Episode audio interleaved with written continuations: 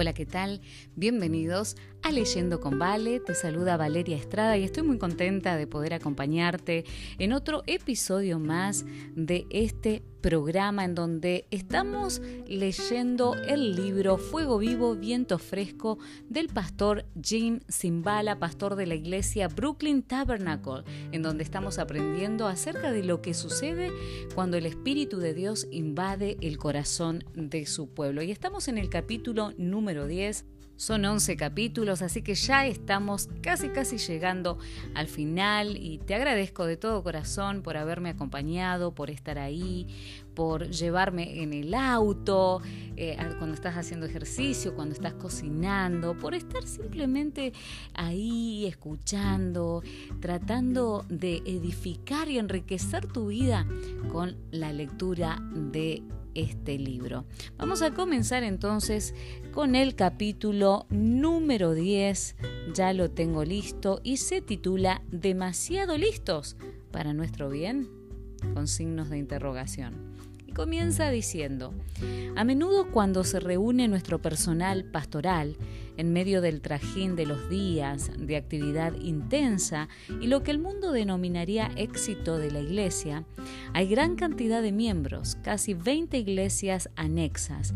El coro actúa en las cruzadas de Billy Graham. Nuestros videos se televisan a nivel nacional. Invitaciones para predicar aquí y allá un pensamiento persistente de parte del Señor se extiende hasta cubrir nuestro corazón. No olvides quién hizo todo esto. Tu necesidad de mí no se ha reducido un ápice. Si usted ha sido cristiano por cierto tiempo, lo mismo es verdad en su caso. La primera emoción que sintió cuando Dios le salvó maravillosamente de pecado se ha desvanecido. Sus días desesperados del principio, cuando clamaba al Señor porque no sabía lo que estaba haciendo, como tuve que hacer yo allá en la avenida Atlantic, han cedido para dar lugar a cierto grado de confianza y seguridad. Usted y yo hemos aprendido mucho, hemos visto y escuchado mucho, hemos acumulado antecedentes y hemos almacenado una buena cantidad de sabiduría. Es por eso que estamos en mayor peligro. Descubrimos lo que significa esto en la vida de un hombre llamado Asa. Es probable que haga mucho tiempo que no piensa en este rey del Antiguo Testamento, quizá no lo hizo nunca, la mayoría de los lectores de la Biblia, a menos que sean aficionados a la historia, se quedan dormidos una vez que terminan los relatos de los famosos monarcas Saúl, David y Salomón. Asa fue el bisnieto de Salomón. Por algo Dios le dedicó tres capítulos enteros en Segunda de Crónicas. A mi juicio su biografía es una de las más importantes de todas las escrituras, especialmente para hoy. Asa no fue criado para ser una persona espiritual. Salomón, como todos lo saben, se había alejado de Dios hacia el final de su vida. Roboam, que fue el siguiente, y luego Abías, el padre de Asa, permitieron que la idolatría entrara a lo que se suponía fuera una sociedad que amaba a Dios. Se recibió a Baal con la intención de que ayudara a los cultivos, símbolos de acera, esculturas de tamaño descomunal del órgano sexual masculino, que supuestamente traían fertilidad, eran comunes. Los niños eran sacrificados en los fuegos de Moloch. En un clima espiritual como este, ¿quién es el que logró comunicarse con el joven Asa y convencerlo de buscar al Señor? No lo sabemos. Segunda de Crónicas, capítulo 14, versículos del 2 al 4, solo nos dice que a principios de su reinado Hizo Asa lo bueno y lo recto ante los ojos de Jehová su Dios, porque quitó los altares del culto extraño y los lugares altos, quebró las imágenes y destruyó los símbolos de acera, y mandó a Judá que buscase a Jehová, el Dios de sus padres, y pusiese por obra la ley y sus mandamientos. En esencia, Asa estaba diciendo, un momento, estamos metidos en un embrollo. Los altares extraños y la inmoralidad tienen que irse. Vamos a hacer limpieza por todo el reino. Hay que empezar a obedecer los mandamientos del Señor y clamar a Él de todo corazón. Necesitamos que esté cerca nuestro para poder recibir su bendición. Estas personas eran israelitas, hijos e hijas de Abraham, que vivían en una tierra escogida especialmente. No obstante, era terrible la condición espiritual en la que se encontraban. Su legado no los liberó de las consecuencias de desagradar a Dios. Ningún reclamo de clase especial podía eximirlos. A decir verdad, su condición de escogidos traería sobre ellos la corrección de Dios con mayor rapidez que sobre sus enemigos. El primer paso en cualquier despertar espiritual es la demolición.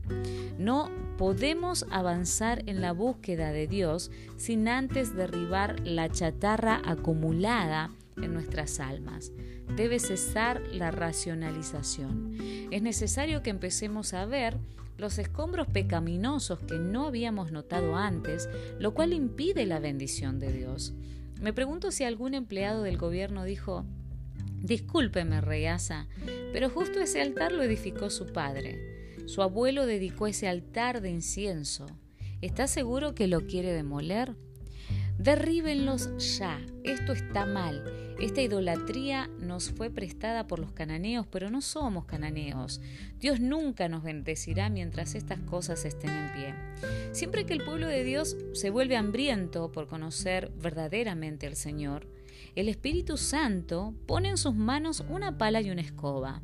Los esposos y esposas empiezan a tratar asuntos enterrados desde hace largo tiempo que están lastimando su relación matrimonial.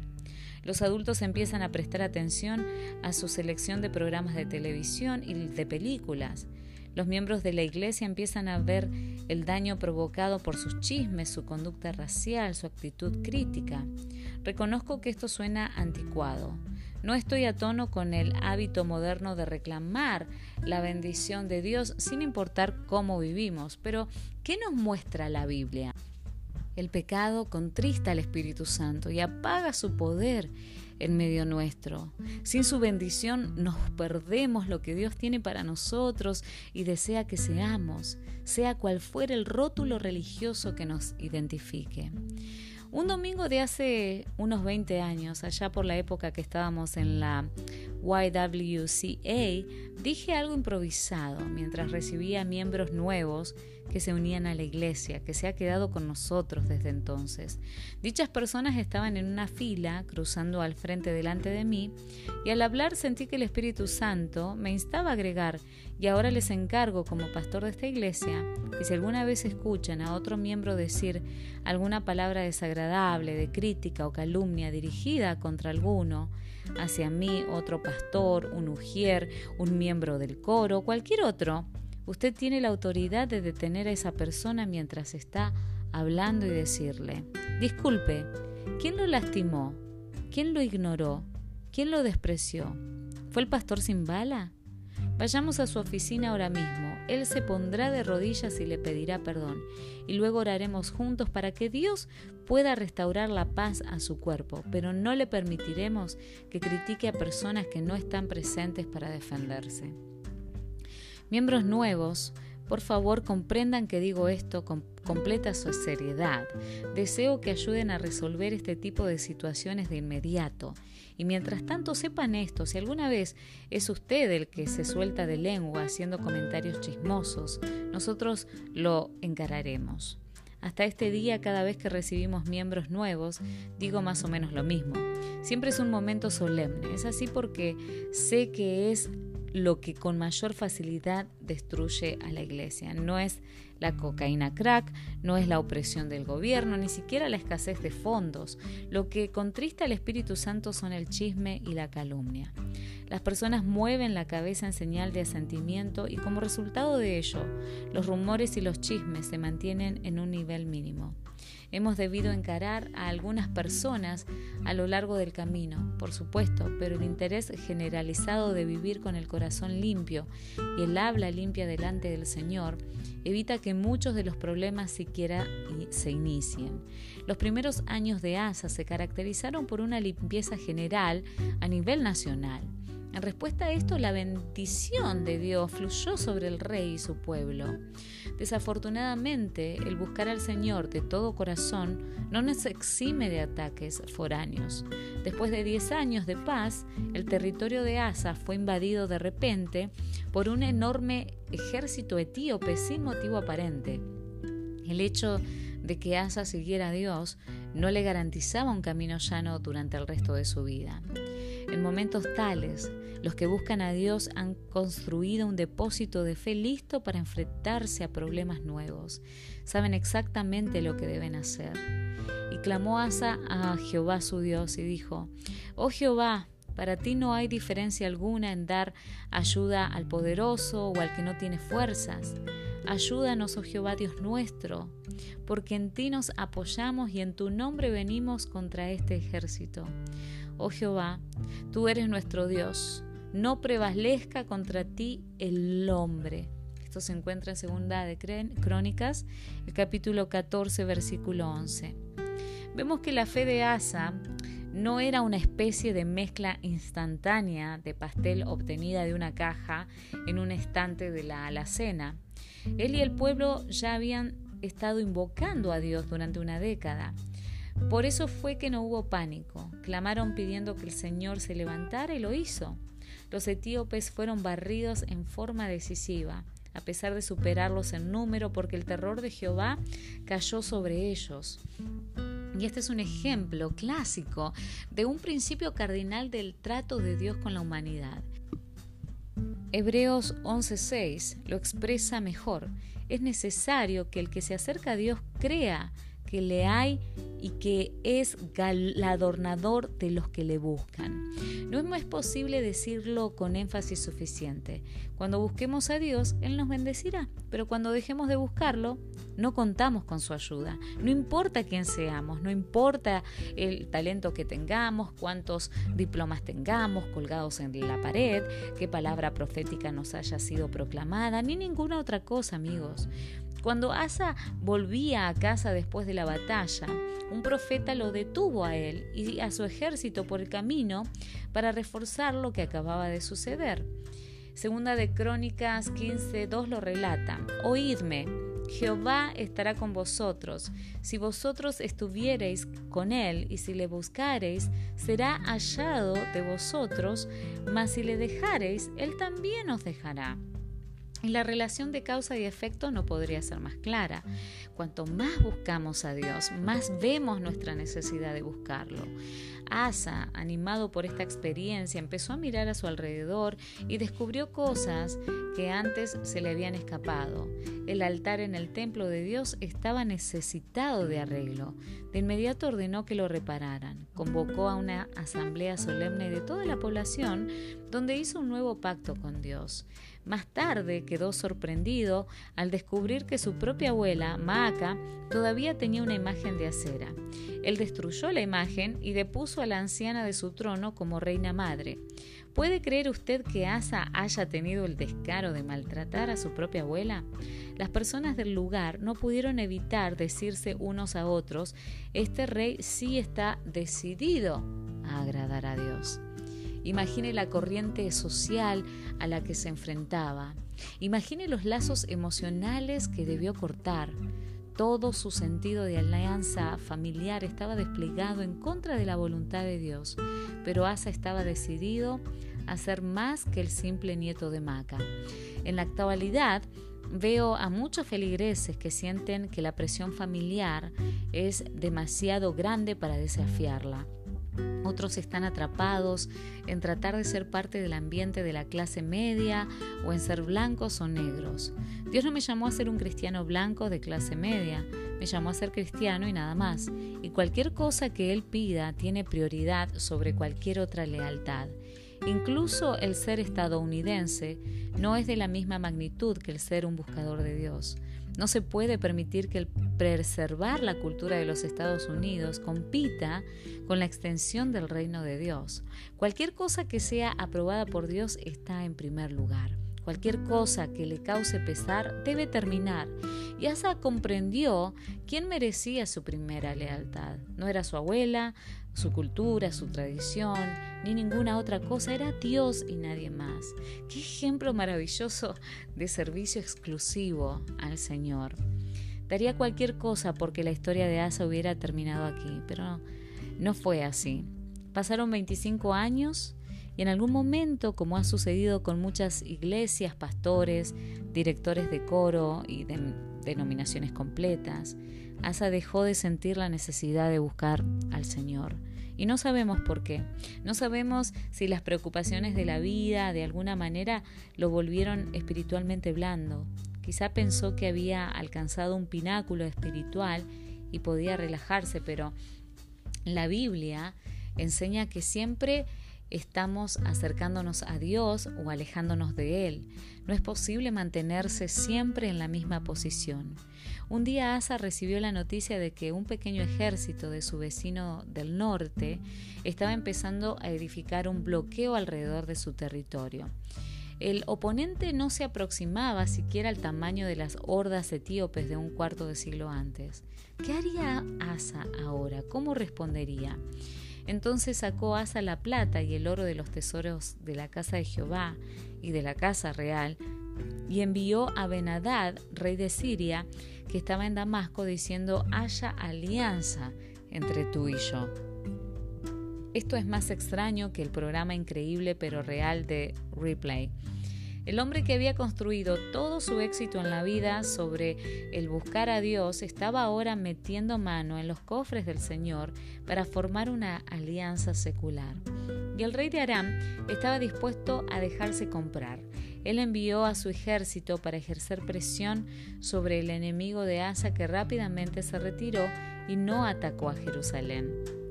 Asa incluso tuvo oportunidad de capturar algunos materiales de construcción que dejaron atrás.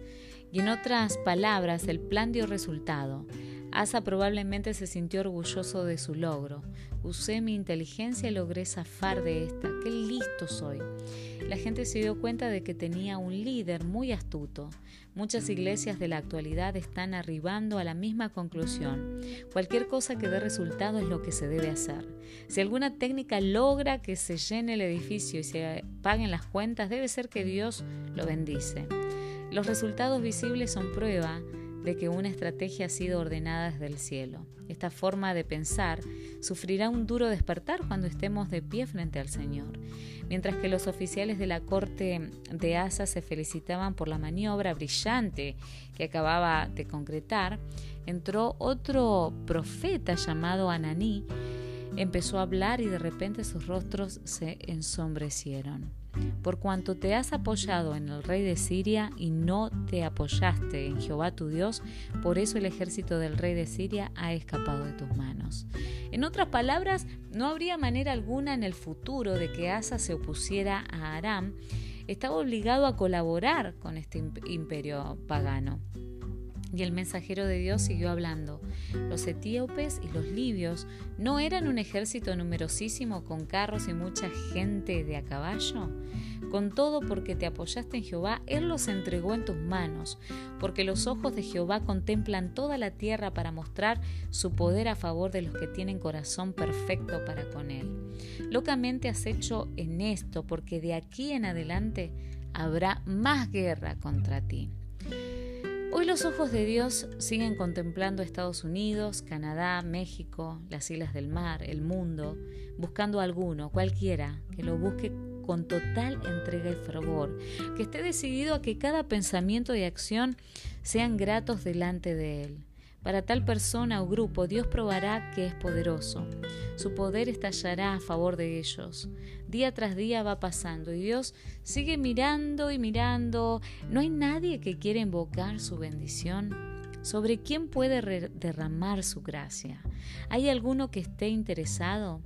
Cuando menos busquemos a Dios, más tiene que salir Él a buscarnos. ¿Por qué no correr hacia Él? Cuando Jesús alzó la voz en medio de la multitud congregada en el templo de Jerusalén, dijo, Si alguno tiene sed, venga a mí y beba. El que cree en mí, como dice la Escritura, de su interior correrán ríos de agua viva. Amigos, cuando nos ponemos en línea con el canal de la gracia viva de Dios, Ocurren cosas maravillosas de todo tipo. Su poder nos energiza para hacer frente a cualquier ejército, grande o pequeño, y obtener victorias para Él.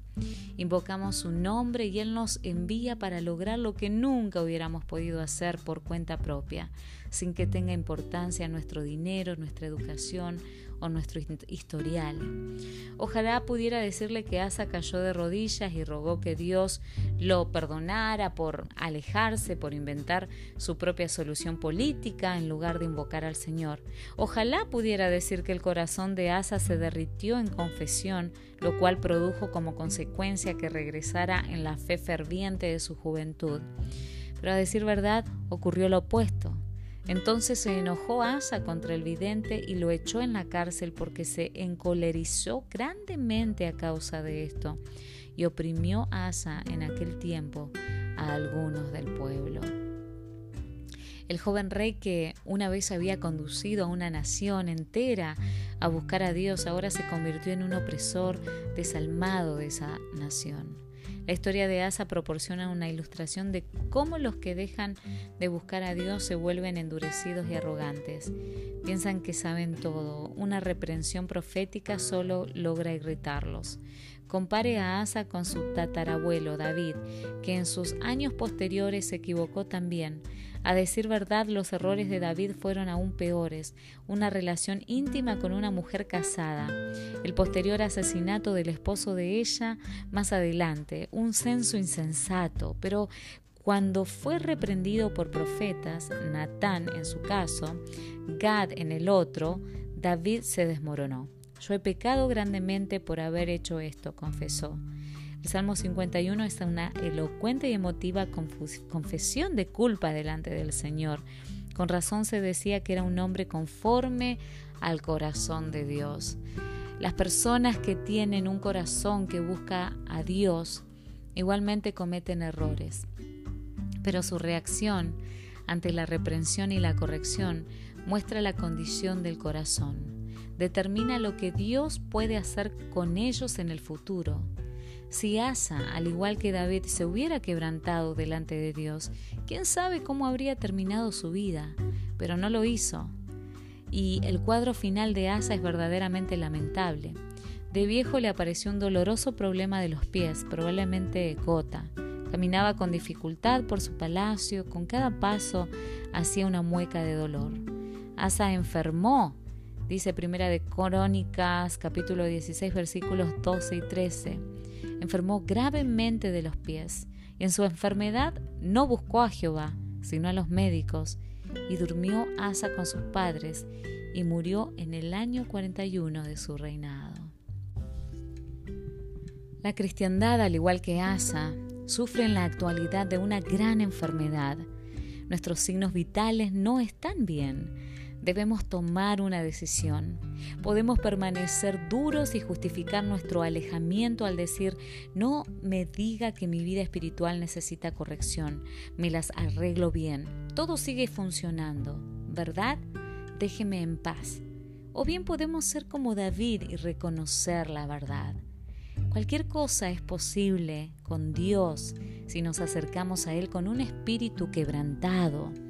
Debemos humillarnos, deshacernos de los escombros en nuestra vida y seguir apoyándonos en Él y no en nuestra propia prudencia. Tu futuro y el mío se determinan por este único elemento, buscar al Señor. Las bendiciones que recibimos y luego pasamos a otros están todas pendientes de esta verdad. Es galardonador de los que le buscan.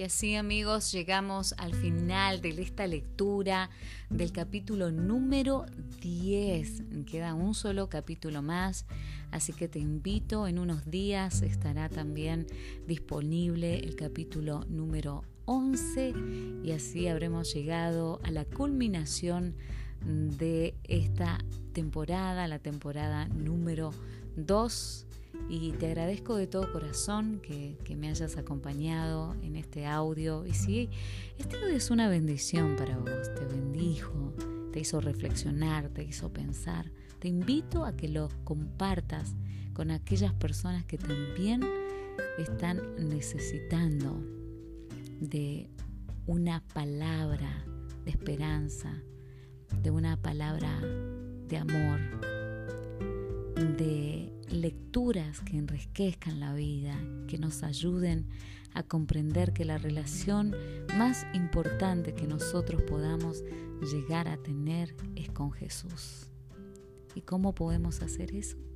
A través de la comunicación constante, orando sin cesar y poniendo en práctica todo lo que hemos escuchado en estos capítulos, en este libro. Fuego vivo, viento fresco. Cuando nosotros dejamos al Espíritu de Dios que nos invada y entre a nuestro corazón, cosas maravillosas pueden suceder. Que el Señor te bendiga grandemente y te espero entonces ahora sí en unos días. Un abrazo grande. Hasta la próxima.